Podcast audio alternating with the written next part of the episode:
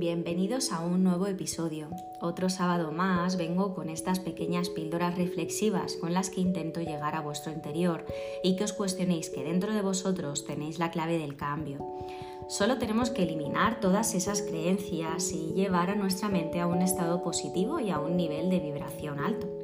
De esta forma podemos ver las infinitas posibilidades que tenemos a nuestro alcance y poner nombre a esas cosas que nos suceden una y otra vez y no sabemos por qué. Hoy vamos a hablar un poquito sobre el tiempo.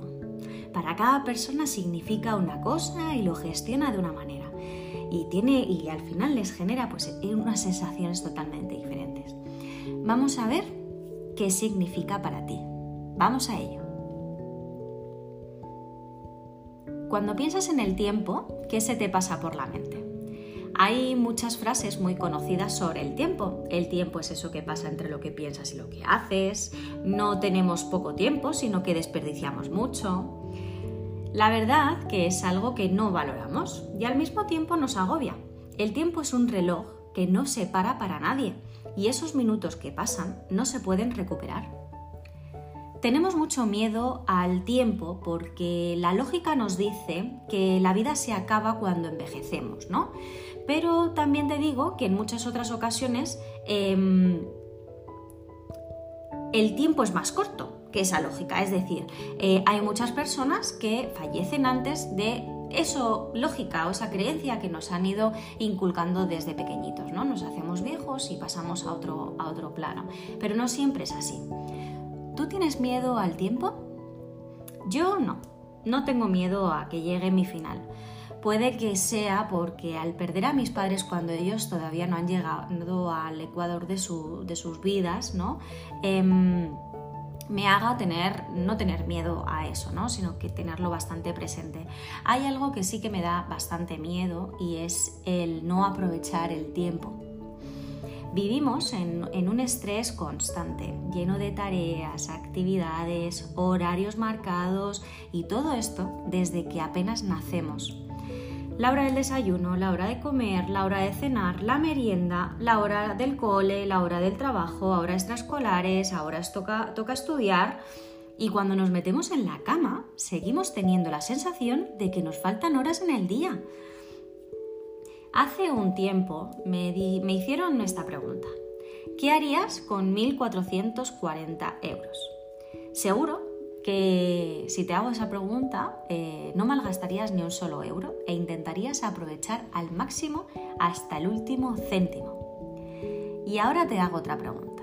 ¿Qué pensarías si te dijera que el día tiene 1440 minutos? ¿Aprovechas cada minuto del día? Algo que a mí me preocupa bastante es cuando hacemos viajes en coche, ¿no? Y vamos al cole, al trabajo. Y de repente hemos llegado a nuestro destino, pero en realidad no recordamos haber pasado por, algún sitio ¿no? concreto, es como que vamos ahí. O tenemos eh, una tarea en mente y llegamos a otra habitación y has olvidado a lo que ibas. Esto es muy preocupante y es la forma de darnos cuenta. Eh, básicamente porque es la poca conciencia que tenemos de la vida, del momento y de la hora. Vivimos eh, de una manera mecánica, hacemos todo en piloto automático y esto es porque no somos conscientes y no mm, valoramos la tarea que estamos haciendo, aunque sea cocinar, aunque sea planchar, aunque sea doblar ropa, aunque sea, da igual la actividad que estemos desarrollando. Al no tener toda nuestra atención en el momento aquí y ahora, es lo que nos hace em, pasar desapercibido por encima de, toda actividad, ¿no? Y luego tenemos nuestra mente en, en todas partes menos en lo que realmente tenemos que estar. No vivimos prácticamente nunca en el momento aquí y ahora. Siempre vamos corriendo, con prisas, con estrés. Em, y además es que nos descuidamos a nosotros mismos por mantener una casa, un trabajo, unos estudios. ¿Y para qué? Para seguir teniendo la sensación de que no tienes tiempo. Y te hablo en primera persona. Soy mamá de dos adolescentes, ahora son adolescentes, han sido también pequeños. Y también iba con la hora pegada, mal comía, siempre estaba cansada, no dormía por las noches y nunca llegaba a todo. La verdad que me considero una persona bastante organizada, pero en muchas ocasiones ese estrés de tenerlo todo bajo control me hacía perder eh, el mío, me hacía perder mi equilibrio. Y al final eso provocaba estar enfadada, estar gruñona, estar irascible con todo el mundo. Y cuando estás así, ¿con quién lo pagas? Con las personas que menos se lo merecen. Empecé a practicar el mindfulness, eh, o lo que significa al final que es el practicar el aquí y el ahora, para dejar de lado em, eso que nos hace perder el tiempo ¿no? y que no nos nutre de, nada. La tele durante horas, eh, estar en redes sociales, WhatsApp, hablar con unos y con otros. Por eso empecé a practicar más el estar conmigo misma, fluir con, con los días, pero tener una rutina bien marcada. Y, bueno, puedes tener ahora mismo ya una rutina hecha. Te levantas, vas a trabajar, comes o no, o vuelves a, trabajo o no, o haces alguna actividad. Bueno, el ritmo de, vida habitual que, suelas llevar. Pero la realidad es que es un, ritmo marcado ¿no? por el horario de entrada, horario de salida, horario de la comida, horario de la cena. y en esa planificación es lo que yo llamo la planificación consciente es necesario que la planificación sea consciente, ¿vale? Y sobre todo que cada día tengas un ratito para ti, para conectar contigo, para desconectar del día, del mundo, da igual lo que hagas, pero tiene que ser una actividad por y para ti. Este es el momentito que más nos cuesta sacar. Sentimos que además le quitamos cosas o tiempo a otras personas y en realidad es falta de organización o falta de prioridad nunca, nunca, nunca nos damos prioridad a nosotros, a nada, y es fundamental. Yo soy mi prioridad y mis hijos van conmigo, ojo, esto no quita una cosa con la otra. No es dejarles de, lado, ¿no? Pero al, al, igual que ellos deben de tener su ratito y hacer lo que quieran cuando, cuando sea, ¿no? Aunque sea media hora antes de dormir, nosotros tenemos que hacer lo mismo. Para mí es muy importante que incluso nuestros peques tengan su ratito de, relax, ¿no? Fuera de sus rutinas. Y no me vale esto de, pero hace baile, pero hace deporte. No, sabrás como yo que la mayoría de las actividades extraescolares son creadas por nosotros y por ese que hagan algo para desfogar. Pero eso es una creencia absurda, porque luego llegan a casa y es todo prisas, deberes, baño, cena, dormir. ¿Y dónde está su ratito para él solo? Esto es algo que aprendí de mi madre. Durante años dejó de lado infinitas tareas por nosotros, pero llegó un momento que ella necesitaba estar con ella misma y hacía su actividad. Además nos decía que nosotros teníamos que tener nuestra actividad y así hacíamos, teníamos nuestro momento.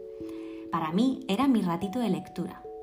Y luego teníamos esos momentos en familia, sobre todo el ratito de comer o de cenar, que era cuando coincidíamos todos. Hoy día en mi casa esos ratitos también son sagrados. Son momentos de charlar, de estar juntos, de reírnos, porque al final, cuando ese temido tiempo llegue a su fin, esos momentos de conciencia es lo que vamos a dejar. Ese será nuestro legado y hemos venido a este mundo para hacer un mundo mejor y dejar una huella bonita.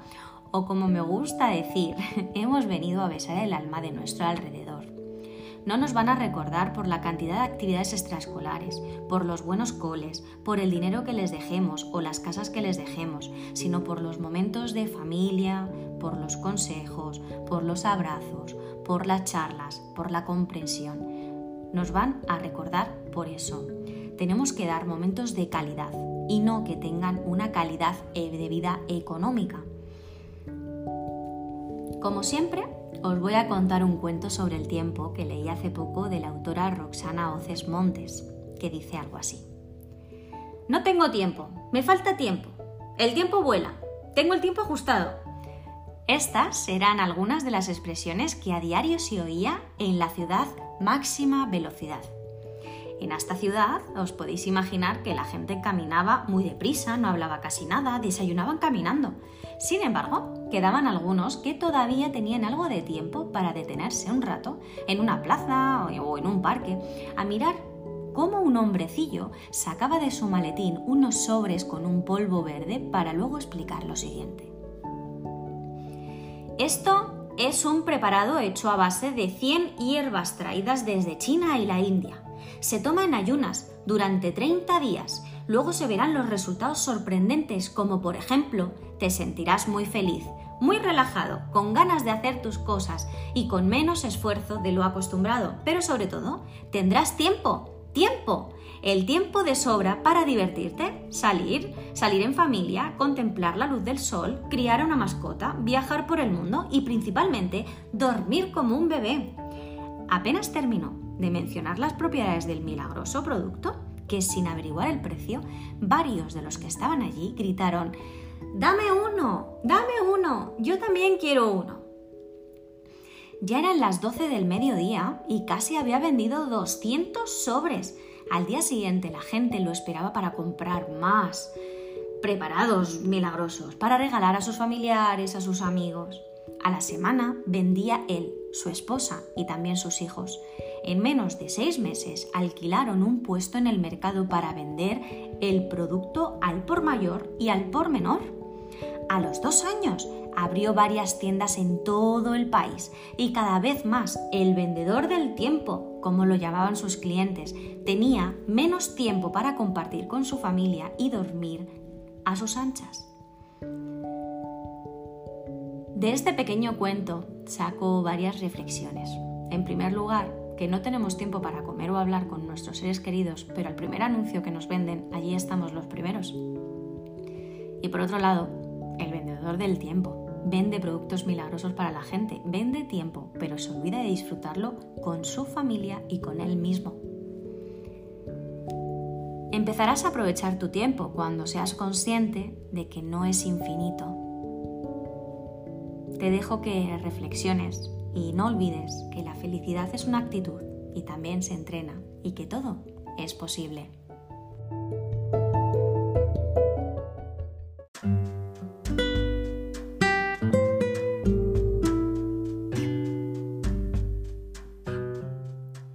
Y hasta aquí el podcast de hoy. Espero que os haga reflexionar, que os haya gustado y nos vemos el próximo sábado. Hasta la semana que viene.